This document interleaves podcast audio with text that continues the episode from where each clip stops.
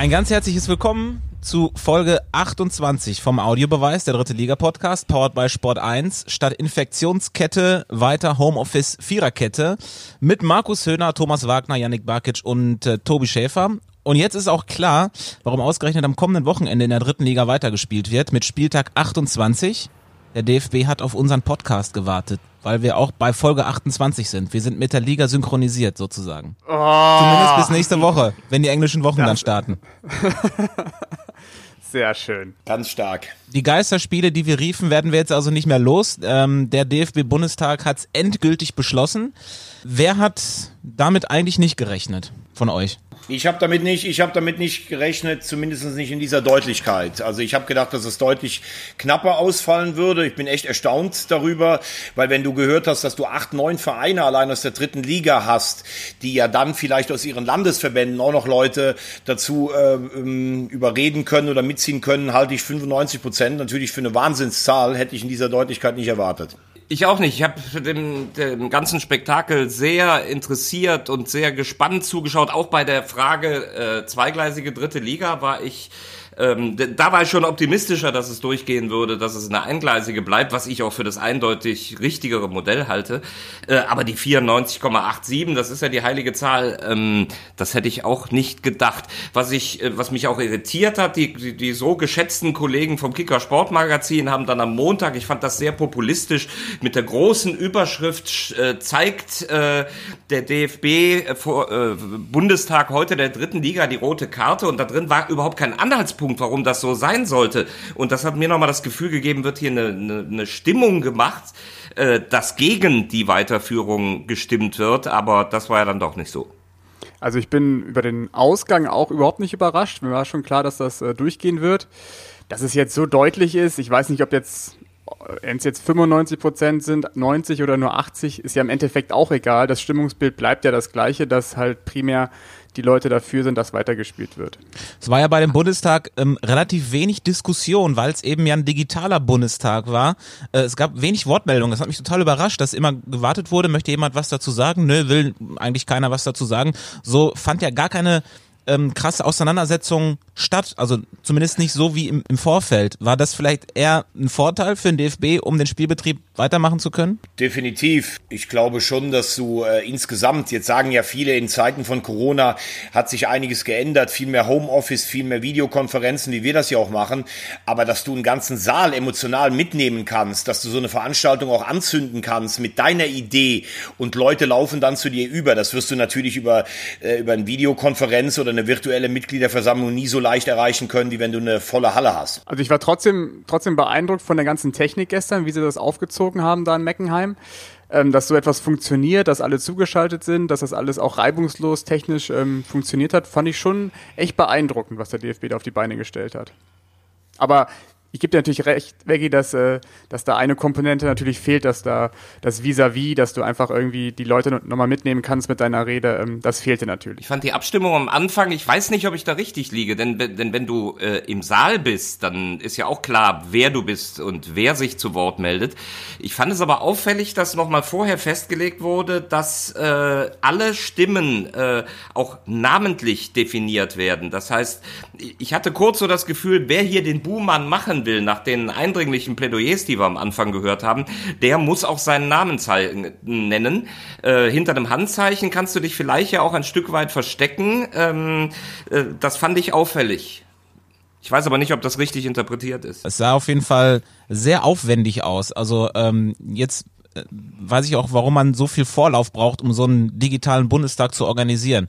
Also da wirklich Hut ab vor, vor der reibungslosen äh, Durchführung. Und da wurde mal auch wieder klar, ähm, dass wir in Deutschland leben. Ne? Also wie viel Formalitäten da auch beschlossen und, und abgesegnet und abgewunken werden müssen, das ist ja wirklich unfassbar. Also es war aber trotzdem nicht uninteressant, fand ich, sich sowas mal anzugucken. Also aus moderativer Sicht tat mir dieser Typ leid, der jedes Mal eine Minute lang strecken musste, bis diese Abstimmung dann fertig war. Der hat ja jedes Mal das Gleiche gesagt irgendwann. Ich finde, er hätte hinten dann auch immer nochmal die Zeit nutzen können und erklären können, was jetzt genau gerade nochmal abgestimmt wird, weil es war dann immer nur Antrag 3a plus Antrag 5b jetzt genau. zusammen genau. und du wusstest gar nicht mehr, ja, muss ich jetzt für Ja oder Nein abstimmen, wenn ich will, dass die dritte Liga weitergeht oder nicht. Also war, war ich kurz ein bisschen lost. Gut, dass ich nicht abstimmen musste. Jetzt haben wir über die Technik dieser Veranstaltung gesprochen. Ähm wie habt ihr es äh, inhaltlich empfunden? Stichwort Dr. Rainer Koch. Also ich kann, äh, Entschuldigung, dass ich jetzt mich ein bisschen zurückhalte, ich kann da wenig zu sagen, weil ich habe natürlich am Live-Ticker verfolgt, was da ist, aber ich habe die Veranstaltung nicht äh, verfolgen können, weil ich gestern Sendung hatte und eine Sendungsvorbereitung war. Also deshalb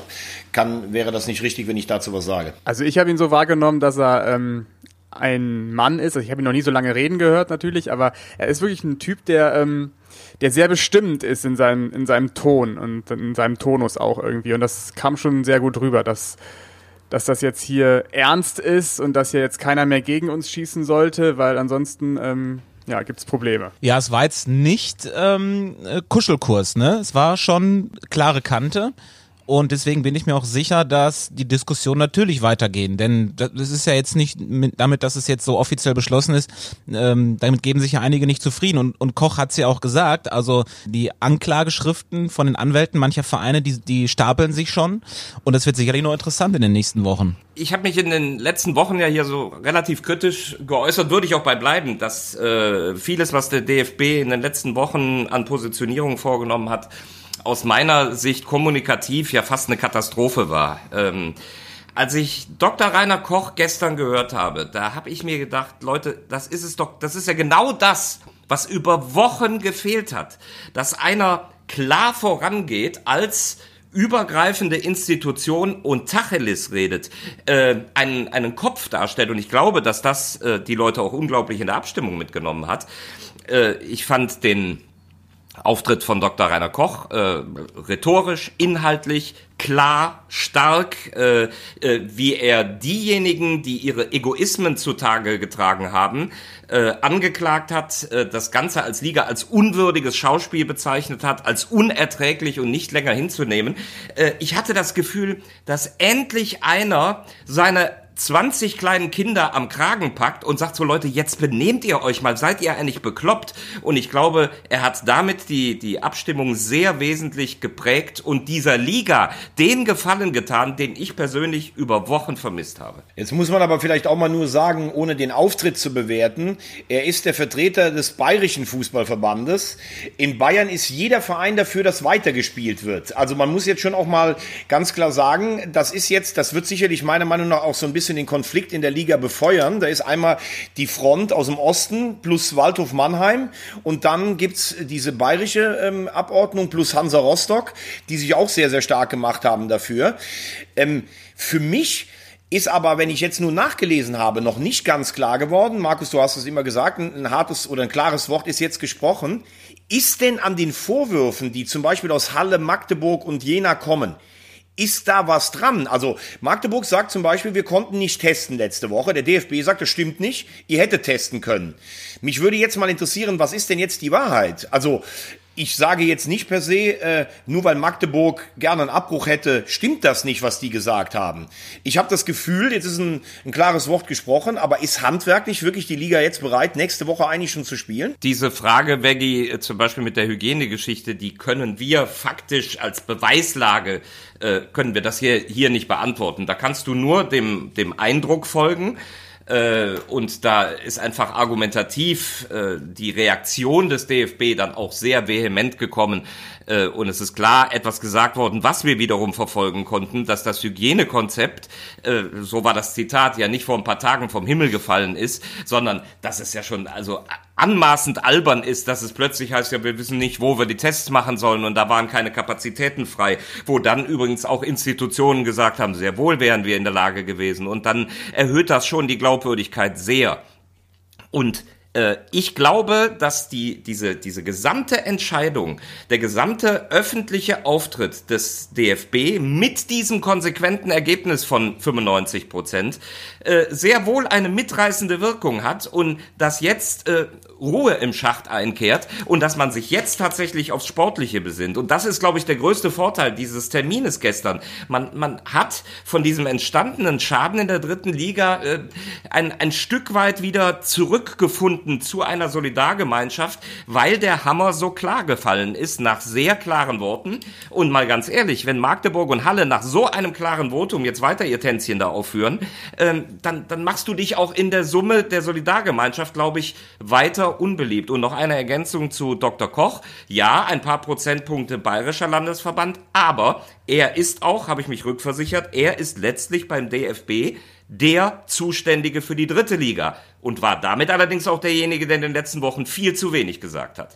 Aber es wird jetzt nicht dazu führen, dass zum Beispiel Waldhof Mannheim äh, sagt, ah nee, dann fordern wir das Geld doch nicht vom DFB, so wie geschehen, die ja quasi die Rechnung weiterreichen wollen oder weitergereicht haben und der DFB das natürlich überhaupt nicht einsieht. Also ich glaube nicht, dass sich Waldhof Mannheim jetzt durch den Tag gestern hat beschwichtigen lassen, oder? Also das habe ich sowieso nicht verstanden, dass Waldhof Mannheim die Rechnung weiterreicht, weil ich dachte eigentlich, dass das Geld von der DFL würde die Mannschaften in dieser Hinsicht unterstützen. Die werden doch sowieso, das Quarantänehotel wird doch sowieso anteilig dann bezahlt, genau wie die Tests. Ähm, Dr. Koch hat ja auch gesagt, das war ja auch so ein, ein, ein, äh, eine klare Aussage, wie die Lage dahinter den Fronten ist. Sie würden mit Anwaltsschreiben bombardiert und zwar von Parteien, die für den Abbruch sind, aber auch von denen, die für die Fortsetzung sind.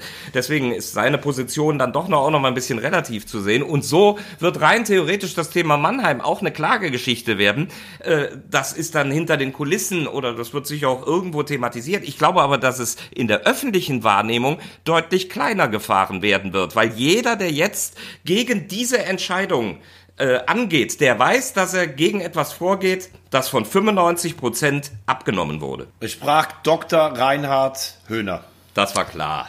Nein, ich bin, ich bin aber sehr überzeugt äh, von diesem, oder Dr. Koch hat mich sehr mitgenommen und ich glaube, das ist eine Emotion, die auch dieser verfahrenen dritten Liga, wo dann kein Mensch was gesagt hat, das habe ich vor Wochen immer wieder betont, das, das ist Kommunikation. Jedes Unternehmen würde sagen, du musst rausgehen, du musst deine, deine Mannschaften an die Hand nehmen, egal ob emotional oder inhaltlich, du musst was tun, du musst mit Leuten reden und jetzt ist mal einer hingegangen und hat so ein Plädoyer rausgehauen, dass äh, äh ich habe jetzt auch weiter gelesen, auch andere eben sagen, so, äh, und jetzt sind die Mannschaften gefordert, endlich wieder Fußball zu spielen und den Sport dieser dritten Liga und die eigentliche Urqualität dieser dritten Liga in den Vordergrund zu stellen. Ich merke das gerade, Markus, Markus, qualifiz Markus qualifiziert sich gerade für unser, unser Mitglied in der Taskforce Wirtschaftliche Stabilität dritte Liga.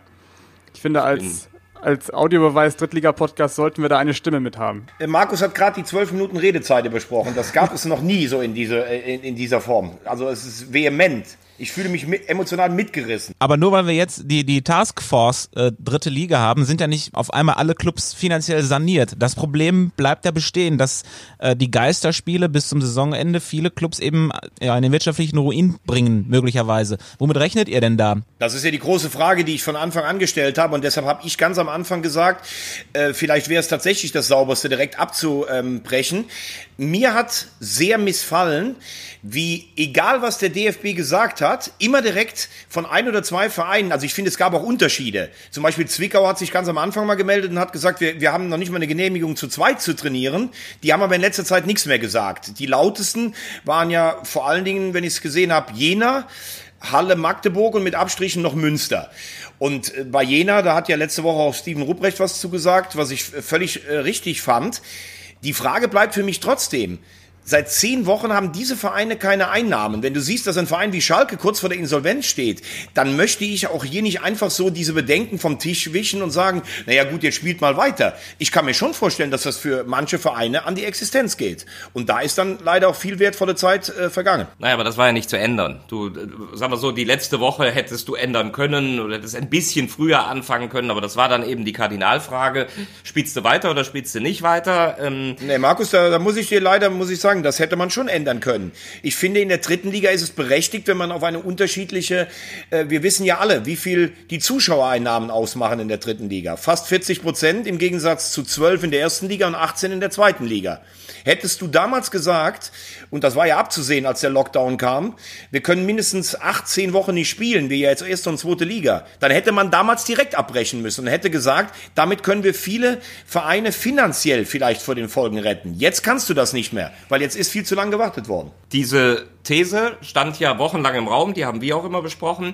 Die kann aber jetzt erstmal keiner so nachweisen. Die Sache mit den Zuschauereinnahmen ist eine Sache, die ist aber auch wieder sehr unterschiedlich gelagert in den Vereinen.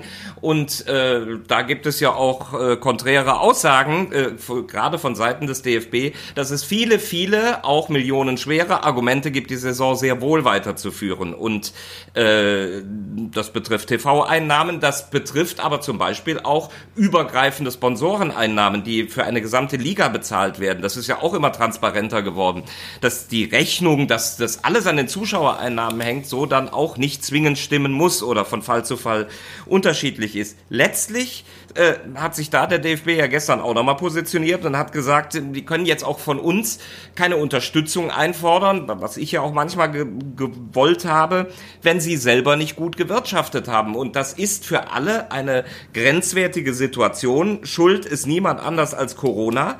Äh, und ich glaube, es wird schwierig für mehrere Vereine, aber das ist jetzt äh, nicht mehr zu verhindern.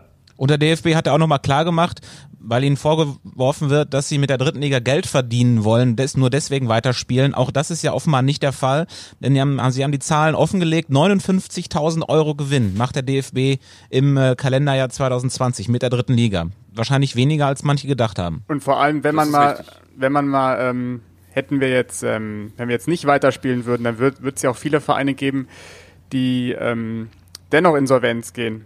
Weil für die ist es natürlich von Vorteil, wenn man weiterspielen würde, weil die nicht so viel angewiesen sind auf die Zuschauereinnahmen. Ja, und du musst das Ganze, das ist ja auch äh, zum Beispiel von Seiten der Münchner Löwen zu Recht thematisiert worden. Du musst ja auch ein bisschen weiterdenken, was ein Saisonabbruch für einen Image-Schaden für die dritte Liga bedeutet hätte. Äh, der Begriff Verlässlichkeit gegenüber äh, Partnern im Medienbereich, im Sponsoring-Bereich, das musst du ja auch noch mit einkalkulieren. Was würde, inwieweit würde das dann auch auf die nächste Saison, auf die Glaubwürdigkeit des Produktes dritte Liga ausstrahlen?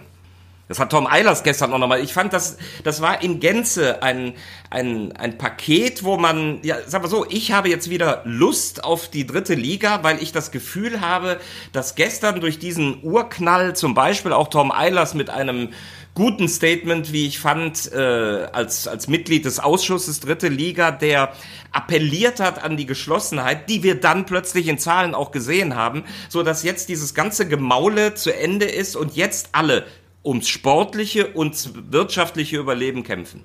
Ja, da bin ich schon noch, äh, also da muss ich sagen, habe ich doch große Zweifel. Ich weiß nicht, ob das jetzt alles aufhören wird. Da wird sicherlich auch noch eins, das habe ich, ich habe vor drei Wochen schon mal in unserer Gruppe geschrieben.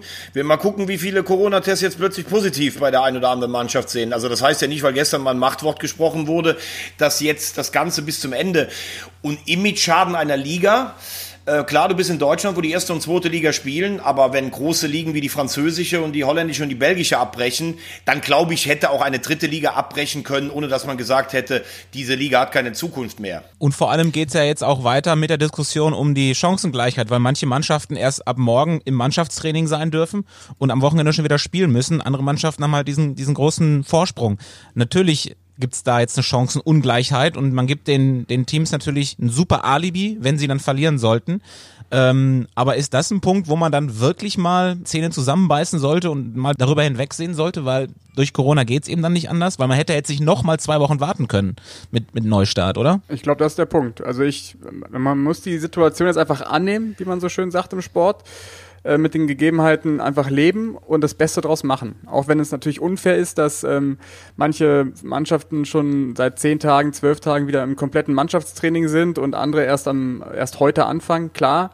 Aber trotzdem muss man da jetzt irgendwie durchkommen. Ich finde auch, Tobi, du hast das absolut richtig gesagt. Ich, ich glaube, auch so wie Yannick es jetzt sagt, Augen zu und durch. Jetzt ist irgendwo der Würfel gefallen und ich würde meine Meinung bekräftigen. Es wird äh, weiter äh, Gemurre geben oder Unstimmigkeiten, aber ich glaube nicht mit der Vehemenz. 95 Prozent äh, sind ein Argument, das, glaube ich, äh, allen äh, so ein bisschen den Zahn gezogen hat. Guck mal, Magdeburg zum Beispiel, Magdeburg heißt es, ähm, hat sofort jetzt ein Trainingslager von Dienstag bis Donnerstag nach Niedersachsen verlegt. Also rein theoretisch äh, professionelles Verhalten hätte hätte es ja auch sein können, dass man das schon vorher macht. Also das kostet natürlich wieder Geld, das ist die Schwierigkeit.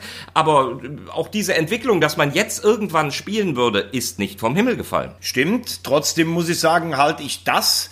Also du machst montags einen Bundestag, wo eine klare, ähm, klare Entscheidung fällt und fünf Tage später wird schon gespielt muss ich sagen, äh, da hätte ich mir dann schon noch gewünscht, also auf die eine Woche mehr oder weniger kommt es jetzt auch nicht an. Ich finde das schon eklatant, dass manche Vereine noch nicht mal mit vier Leuten zusammen trainieren können, während andere schon seit zwei Wochen in Mannschaftsstärke sind. Das ist für mich ein ganz klarer äh, Wettbewerbs, äh, also ist für mich eine ganz klare Wettbewerbsverzerrung.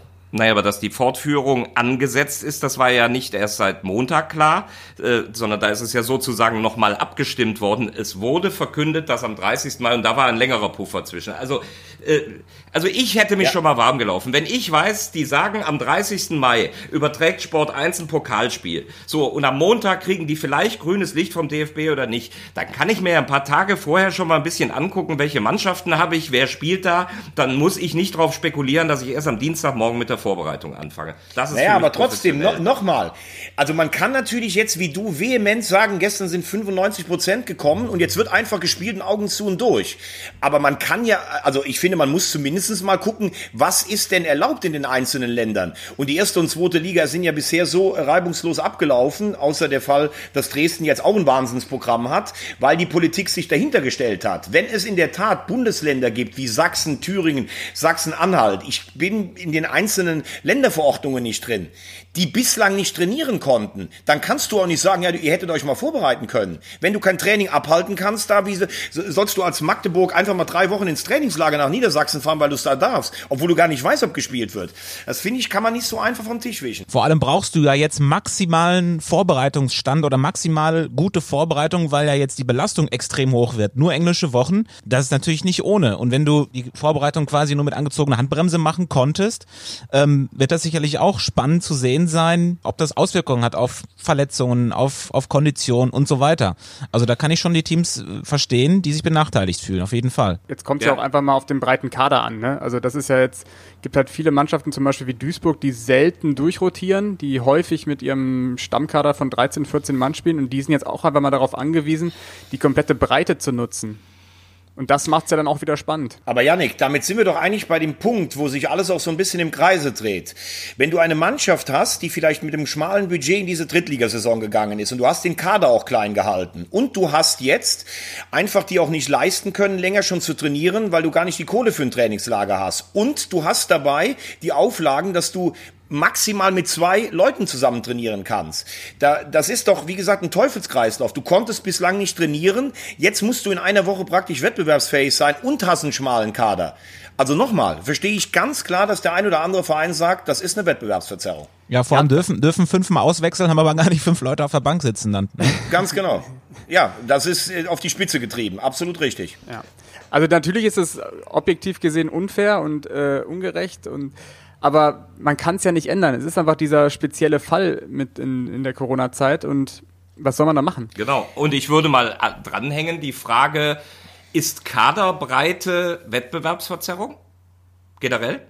Wenn Nein, ich mir, wenn ich mir 32 Leute halte und finanziere von höchster Qualität, so dass ich eigentlich immer in einer normalen Saison, dass ich wechseln kann durch und durch, ähm, das ist dann ja auch Wettbewerbsverzerrung. Nein, das wird es beim Fußball immer geben, weil es unterschiedliche Voraussetzungen gibt ähm, der finanziellen Art. Aber das war der Punkt, den Tobi angesprochen hat. Du hast eine Ausnahmesituation, die du noch nie in der dritten Liga hattest.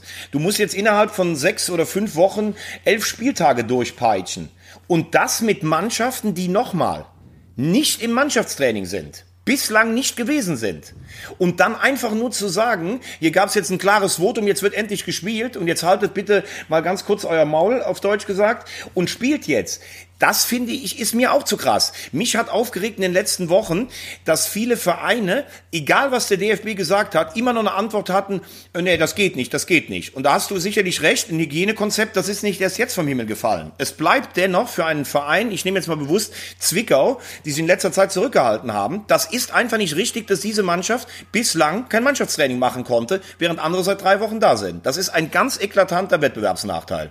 Ich meine, äh, du musst dich, so wie Janek es eben gesagt hat, du musst dich aber irgendwann für einen Weg entscheiden. Der, was ich, ich war immer dafür, dass die Liga fortgesetzt wird. Äh, ich, ich finde den, den sportlichen Anreiz wichtig und richtig. Das hättest du natürlich auch, Veggie, unterschrieben. Aber dann gibt's so eine Mentalität, äh, wo wir hier auch immer unterschiedliche Meinungen hatten. Ich war immer eher dafür, doch, wir schaffen das. Und jetzt, äh, äh, ich habe auch mehr den Faktor gesehen, dass äh, wirtschaftliches Potenzial auch in der Fortführung besteht.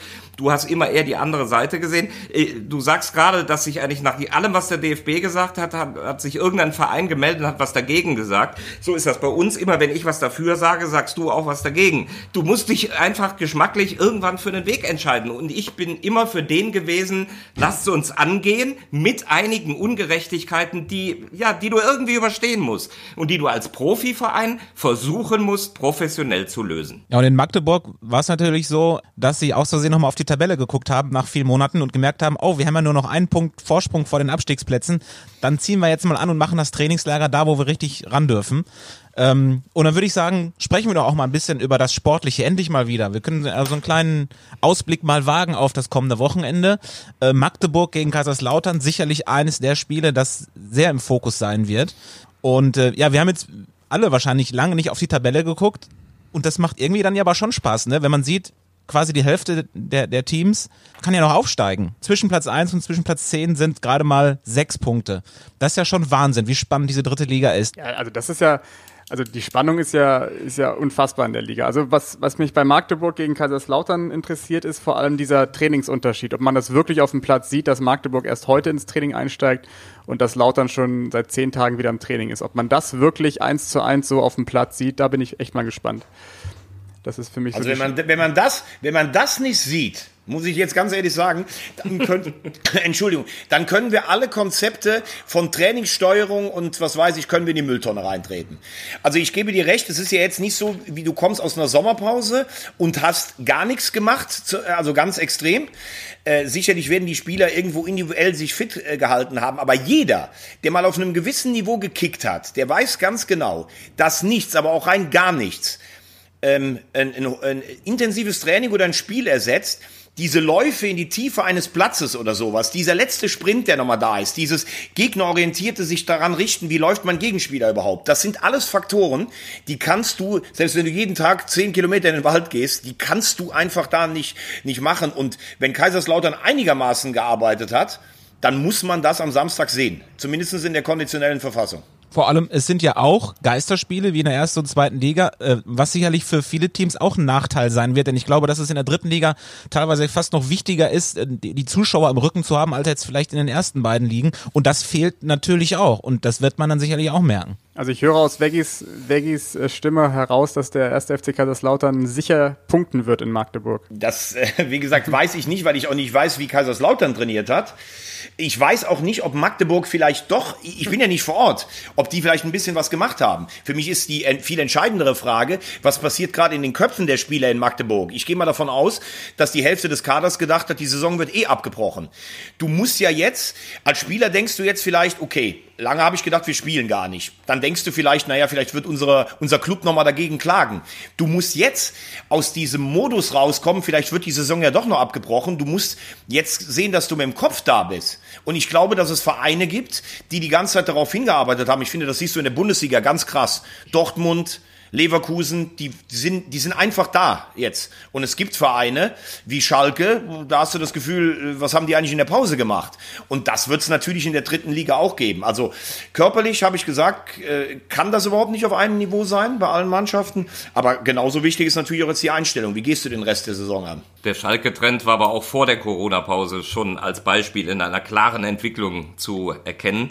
Äh, also man muss natürlich auch aufpassen, wenn man jetzt Entwicklungen nach der Corona-Pause, äh, man darf auch nicht alles auf diese Pause zurückführen. Und Becky, du sagst im Kopf, die Spieler sind davon ausgegangen, dass die Saison abgebrochen wird. Das ist auch wieder diese Haltung, das sehe ich nicht so. Seit Mitte Mai hat der DFB gesagt, wir spielen weiter. Erst war es der 26. Mai, dann der 30. Mai. Es gab nur eine Fraktion, die das verhindern wollte. Aber die Grundausrichtung ist seit Wochen passend dazu, dass die Frauenbundesliga schon gesagt hat, ja, wir machen auch weiter. Erst erste und zweite sind eh unterwegs. Die Grundausrichtung war seit Mitte Mai, wir machen weiter. Und wenn ich auf Kaiserslautern, Magdeburg gucke, beziehungsweise andersrum, äh, als ihr das eben gesagt habt, Yannick meinte, du glaubst also, Kaiserslautern wird da punkten dann habe ich mir nur gedacht, Kaiserslautern muss da punkten. Wenn man da nämlich in die Tabelle guckt, das war mir jetzt auch nicht so klar. Mir ist richtig das Tabellenbild über scheiß Corona äh, verloren gegangen. 33 Punkte gegen 34 Punkte, das Ganze einen Punkt vom, vom Abstiegsplatz entfernt. Wahnsinn. Ja, anderes spannendes Spiel ist natürlich Duisburg gegen äh, 60 gegen Duisburg am Sonntag.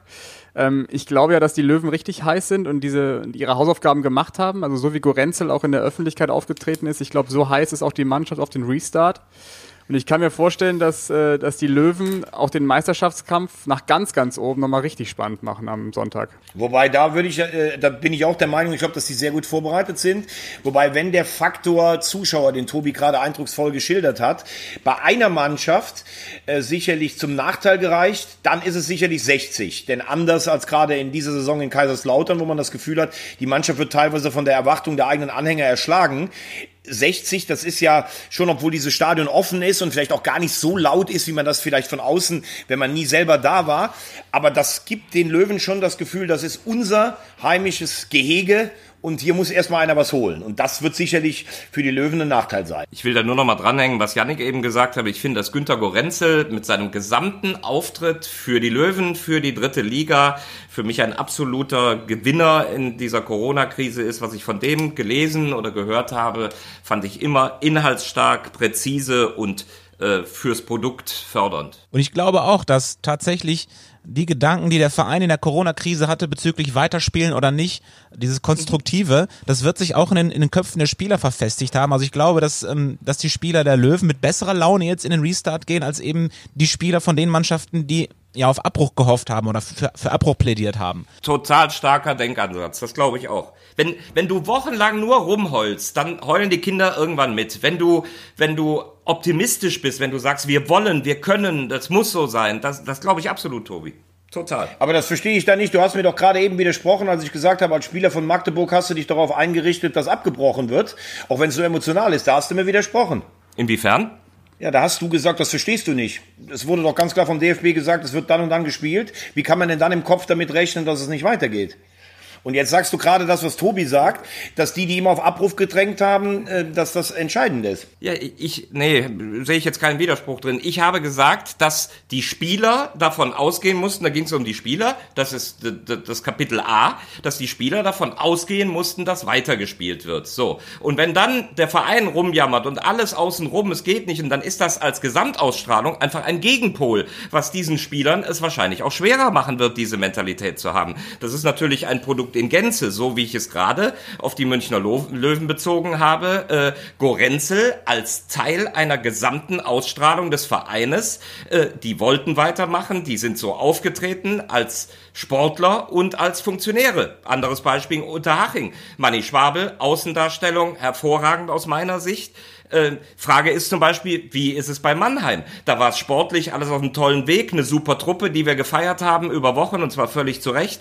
Ähm, der äußere Auftritt in der Corona-Zeit nicht so gut. Wie gut hat das jetzt der Mannschaft getan? Auch sehr interessantes Spiel von Waldhof Mannheim äh, gegen den KfC Oerdingen ohne Stefan Effenberg. Äh, da müssen wir auch ja. noch mal kurz drüber reden.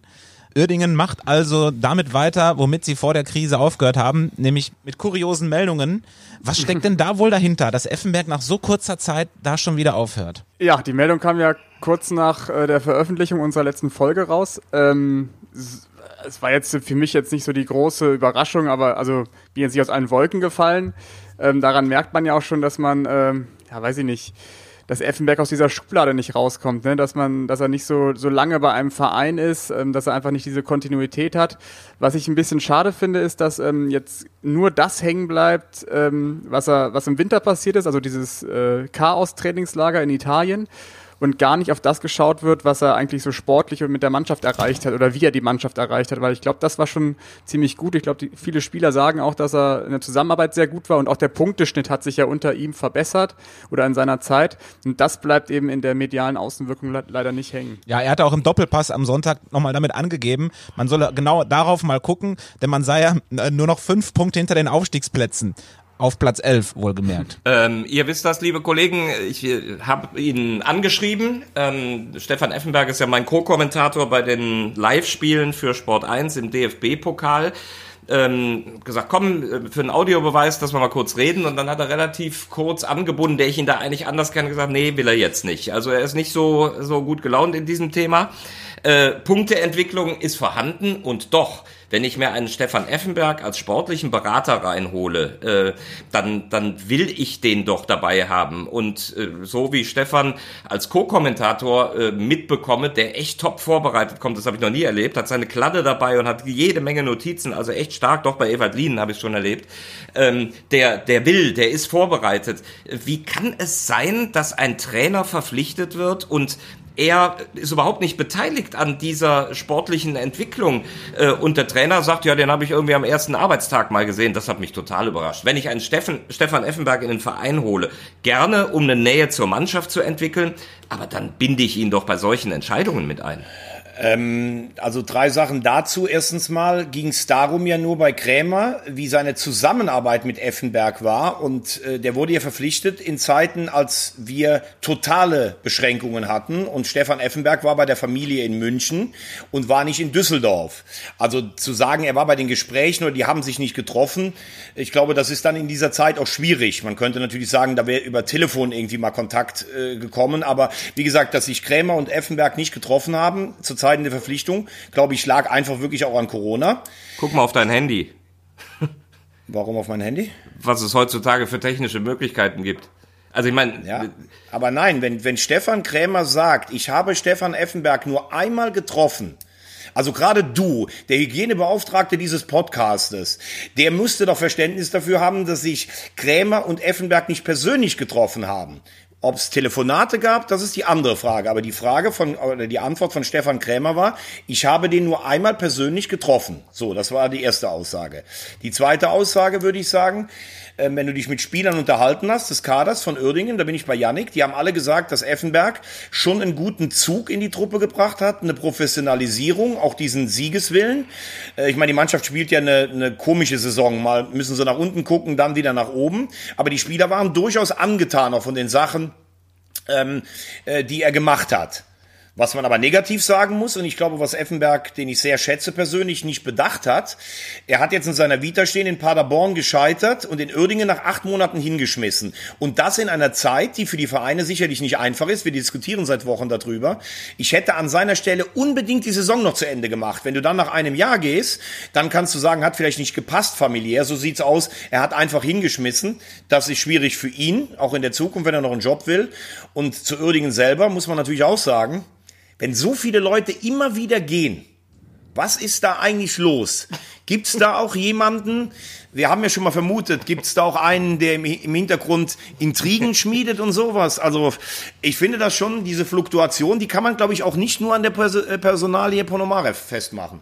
Aber es gehen ja nicht nur Leute, es kommen ja auch Leute zurück, ne? Siehe Krämer, der ist ja jetzt wieder da. So schlecht kannst du also gar nicht sein. Aber bei Stefan Effenberg, das wirft natürlich nochmal die Frage auf, holt man sich dann Stefan Effenberg in den Club, weil er Stefan Effenberg ist und weil es ein großer Name ist, weil, weil man damit Aufmerksamkeit generiert oder weil er äh, doch entsprechende Skills und ähm, ja, Kompetenzen hat, die den Verein weiterbringen? Ich glaube, in erster Linie ging es erstmal darum, dass er ja wirklich, wie du schon sagst, Kompetenzen hat und ähm, große Erfahrung hat, die ja nicht viele haben. Äh, in diesem Fußballbusiness, vor allem in der dritten Liga. Das Problem ist bei Effenberg, dass er halt auch immer so eine so ein mediales Echo mitbringt. Ähm, er wird halt immer, äh, auf ihn wird immer genau geschaut und das ist halt auch immer ein Problem für einen Verein. Und das gab es halt auch beim KfC Uerdingen. Deswegen bleibt er jetzt auch hängen, dass eben dieses Trainingslager nicht stattgefunden hat. Und doch hätte ich gedacht, dass er, dass er noch mehr auch in diesem Bereich Sportdirektor, äh, Vernetzung bundesweit gehen würde, weil ich meine, ich, ich habe ja schon zwei Trainer und jetzt hole ich mir noch einen, der nah an die Mannschaft rücken soll. Äh, das hat er wohl gut gemacht, ähm, aber ich hätte ihn da auch noch mehr äh, in andere Positionen erwartet. Ich muss zu Veggie noch sagen, alles sehr plausibel, was du gesagt hast. Einer Sache muss ich leider entschieden äh, widersprechen. Ich kann nicht der Hygienebeauftragter des Audiobeweises sein. Du verschenkst Waschlotionen und Tobi bekommt sie. Also das, das müsst ihr unter euch ausmachen. Okay, diesen Einwand lasse ich auf jeden Fall gelten. Dafür hast du eine Menge Alkohol, mit dem du desinfizieren kannst. Stimmt. Oder reicht der Dorfclub-Wein nicht aus dafür? Den wollten wir ja eigentlich killen, den Gottes grüne Wiese. Ja. Der Tag wird kommen. So, jetzt ist noch die Zeit, Glückwunsch zu sagen, oder? Zu wem? zum VfB Lübeck. Oh, stark, ja. Das ist ja auch noch ein Thema. Wer steigt eigentlich auf in die dritte Liga? Und seit gestern ist ja klar, dass die Regionalverbände das zu entscheiden haben, wer als Meister gewertet wird und damit als Qualifikant für die dritte Liga. Und im Norden hat man das ja schon entschieden und damit ist der VfB Lübeck der erste große Gewinner der Drittliga-Corona-Krise und aufgestiegen. Und damit würde ich auch tatsächlich sagen, ist die dritte Liga ein Gewinner, weil das ist super, dass Lübeck wieder zurück ist. Wer war denn schon mal in Lübeck? Ich war, klar, ich war schon Ich, ich, mehrfach. Ich war Ja. noch nicht da. Nee, ich war noch nicht an der Lohmühle. Ich war schon mal in Lübeck, aber äh, nicht im da. Auf Stadion. der Lohmühle, nicht Auf- in oh, der Lohmühle. oh, auf Musst du direkt schon mal lernen. Schon was gelernt. Vielleicht warten wir erstmal ab, wen wir gegen Lübeck äh, eintauschen. Also wenn es am Ende des Tages ähm, Lautern und Magdeburg vielleicht trifft, dann hätte ich doch lieber, lieber Lautern und Magdeburg in der dritten Liga als Lübeck. Aber, aber das ist ja auch übrigens so was, ich weiß nicht, ob ihr das verfolgt habt, da gab es ja auch erstmal so ein leichtes Abtasten im norddeutschen Fußballverband. Wie machen wir das denn überhaupt ähm, mit, mit diesen Aufstiegsdingern? Und dann gab es eine Abstimmung in der Regionalliga Nord und Korrigier mich, Yannick. Ich glaube, Lübeck hat fünf Punkte Vorsprung und ein Spiel mehr bestritten. Also selbst wenn Wolfsburg das Spiel noch gewinnen würde, Wolfsburg 2, die ja übrigens die tragische Mannschaft in Relegationen und Aufstieg sind. Ich glaube, die sind schon dreimal in der Aufstiegsrelegation gescheitert. Ähm, also selbst wenn ihr das Spiel gewinnen würde, wäre Lübeck zwei Zähler zuvor. Und dann gab es die Frage, steigt Lübeck auf oder wird es ein Playoff geben zwischen Wolfsburg 2 und Lübeck? Und es hat sich eine Mehrheit für dieses Playoff-Spiel entschieden, wo ich gedacht habe, was ist denn das für eine sportliche Entscheidung? Also Lübeck ist vor, auf jeden Fall mindestens zwei Punkte und soll nicht direkt aufsteigen. Also das wäre für mich dann ad absurdum gewesen. Und da finde ich jetzt auch gut, dass Lübeck der Aufsteiger ist. Äh, Wie gesagt, bei allem, was ich denke, was die da in Wolfsburg immer investieren, auch von den Spielern her und immer wieder knapp scheitern. Äh, ich habe mich mal Ja. ein bisschen eingelesen in Lübeck. Ähm, der Trainer sagte mir gar nichts. Rolf Landal, Sagte mir gar nichts. Österreicher. Und äh, dann bin ich auf eine ganz interessante äh, Geschichte gestoßen. Der wird ja immer ver, äh, in Verbindung gebracht mit äh, Sebastian Deißler. Der hat, ähm, der hat ihm 2002 die WM gekostet. Ähm, der hat ein Länderspiel gemacht für Österreich, äh, so ein Vorbereitungsspiel äh, vor der WM gegen Deutschland. Und in dem Spiel hat sich Sebastian Deißler in einem Zweikampf mit Rolf Landal verletzt. Das war in Leverkusen. 6-2. Genau. Und seitdem wird er immer nur darauf ähm, reduziert, obwohl Deißler ihn eigentlich damals gefault hat und er sich auch schwer an der Schulter verletzt hat. Aber alles hat äh, ja nur auf Deißler geschaut. Aus eigener Erfahrung weiß ich auch, dass Landal sich sehr freut, wenn man ihn darauf anspricht. Kann ich mir vorstellen, ja. Dann ist er im Prinzip allein dafür verantwortlich, dass wir nur Vize-Weltmeister geworden sind 2002. Denn mit Deißler wären wir sicherlich Weltmeister geworden. Ja, logisch. Schon, schon haben wir es aufgeklärt. Aber der hat auch eine, Wahnsinn- der hat übrigens eine wahnsinnig interessante Vita auch, wo der alles gespielt hat. Bratislava, Alkmaar, Groningen, Penafil, Sopron, Dunaska Streda. Sensationell. Gut, dann kann man noch mal in die anderen Regionalligen schauen. Ähm, Regionalliga West, da wird am 20.06. entschieden, da ist der Verbandstag, ähm, ob der SC Verl äh, aufsteigt in die dritte Liga, beziehungsweise die, was ist denn da für ein Song im Hintergrund? Wer pfeift denn? Welche Panflöte? Das ist tatsächlich, in Köln-Rodenkirchen fährt gerade der Eisenwarensammler. Der Schrotthändler? Ja, genau. Und der, der fährt mit dieser Blockflötenmusik hier durch die Gegend. Dann stell dein Auto schnell in die Garage. Also, im Westen der SC Verl ähm, läuft alles wohl darauf hinaus. Ähm, Südwesten Saarbrücken, darauf, darauf läuft es auch hinaus, dass die hochgehen mit Lukas Kwasniok. Der, den Nordosten finde ich spannend, ähm, wo noch drei Vereine drum streiten. Cottbus möchte so eine Art Final Four machen. Ähm, Altklinike möchte ein Meisterfinale gegen Lok Leipzig spielen und Lok Leipzig ähm, ist nach der Quotientenregel aktuell Erster. Die würden natürlich gerne direkt in die Relegation gehen. Ähm, und spannend ist es auch in Bayern, weil Türkgücü München, ähm, die zerfleischen sich ja gefühlt gerade selbst und es könnte sogar sein, dass der erste FC Schweinfurt, die Schnüdel, noch hochgehen. Ja, Das aber äh, da muss ich jetzt auch mal die Frage stellen. Also das finde ich zum Beispiel total kurios. Alle Landesverbände in Deutschland sagen die Saison ab und sagen, es steigt immer der Erste auf und keine Absteiger. Nur die Bayern wollen im September ihre alte Saison zu Ende spielen. Also das verstehe ich gar nicht. Aber äh, Türkgücü müsste ja praktisch schon verzichten. Die sind auch, glaube ich, zehn Punkte vor Schweinfurt. Also das kannst du ja gar nicht mehr verspielen eigentlich. Ähm, und äh, zu dem anderen Thema. Im Nordosten, finde ich, siehst du dann auch... Ähm, wie schwierig dann trotzdem auch so ein Abbruch ist. Also ich glaube, Altklinik und Lok Leipzig, die sind ja, die sind ja punktgleich. Und Cottbus, die waren, glaube ich, schon mal 12 oder 13 Punkte zurück und sind jetzt nur noch zwei zurück. Also wenn man sagt, ich zitiere Uli Hoeneß in einem Drittliga-Podcast, The Trend is your friend, dann kann man natürlich fast davon ausgehen, dass Cottbus bei noch genügend Spielen das auch noch auf hätte holen können. Und da gab es ja sogar mal die Idee, ein Viererturnier vielleicht zu spielen. Äh, ich glaube, Hertha 2 ist auch noch dabei irgendwie. Genau. Also da finde ich eine Entscheidung zu treffen echt schwierig. Und äh, ich finde, da siehst du dann noch die Tücken eines Saisonabbruchs. Ja, im, im Nordosten ist es dann wohl am, am schwierigsten. Ähm, ich muss noch was aufklären. Ich wurde dazu angeraten. Ähm, es ist wohl letzte Woche der Eindruck entstanden, dass ich koksen würde. Ich, das möchte Echt? Ich, das, das möchte ich natürlich, ähm, wenn dieser Eindruck entstanden ist, möchte ich das natürlich äh, beneinen. Und ich sage das, weil ich ein absolut reines Gewissen habe. Ähm.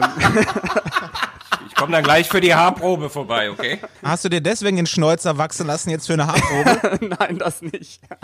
Janik, jetzt sag wirklich, ist, hat dich da wirklich jemand drauf angesprochen? Ja, meine, meine liebe Frau hat, äh, hat sich, hört, hört natürlich unseren Podcast und äh, war sehr erbost. Wir hatten ein, ein leichtes Streitgespräch in der Küche und ja. Sie, deshalb siehst du so verwahrlost aus, weil du seit einer Woche auf der Couch schläfst oder sowas. Um Gottes Willen. Aber das finde ich dann auch gut und richtig, wenn man sowas mal einfach mal, mal gerade rückt, weil wir, wir frotzeln, das ist hier immer auf Humor basierend und äh, das hat's auch schon gegeben, Veggie, auch bei uns, da, dass Leute dann gesagt haben, könnt ihr euch denn gar nicht leiden? So ist es natürlich, aber nee, ähm, wir können auch Dinge mal richtig stellen, wenn wir hier in der Öffentlichkeit mit Humor rumtonen, denn es gibt immer wieder Leute, die das ein oder andere ernst nehmen. Also in Wahrheit existiert die Flasche Dorfclub Wein natürlich längst nicht mehr, ne? Die ist natürlich schon vernichtet worden. Das willst du damit sagen? Nein, ich bin ja kein Kameradenschwein. Die steht natürlich hier und wartet auf meine Kollegen die ich ja auch noch zum Essen ausführen muss, weil ich dieses Scheißquiz verloren habe. Ich müsste eigentlich noch einen Bonuspunkt dafür bekommen, dass ich der Einzige war, der immer gesagt hat, ich glaube an die Fortführung. Aber kriegt man keinen Punkt für. Du kriegst eine Teilnehmerurkunde. Ja, sowas, genau. Ja, die äh, Flasche Wein werden wir auch auf absehbare Zeit nicht zusammen trinken können. Es herrscht nach wie vor sowas wie Kontaktverbot. Ähm, und damit sind wir ja auch schon beim, beim kommenden Wochenende und bei unseren Jobs, sage ich jetzt mal, denn ähm, auch für uns beginnt natürlich jetzt wieder die Arbeit äh, bei Magenta Sport, aber eben nicht für alle.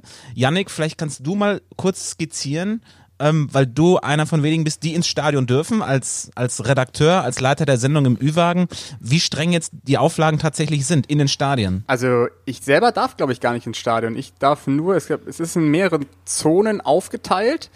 Und ich glaube, Markus als Kommentator darf sogar in die Zone B oder Zone 2, was sogar noch näher am Rasen ist. Ich darf nur in die Zone 3, wo der, wo der Ü-Wagen auch steht. Und habe überhaupt keinen Kontakt mit den Leuten vor Ort, also mit den Pressesprechern beisp beispielsweise oder auch mit den Trainern, mit den Spielern. Ähm, und wir sind in festen Teams untergebracht. Ähm, sprich, ähm, ich arbeite immer mit den gleichen Leuten zusammen.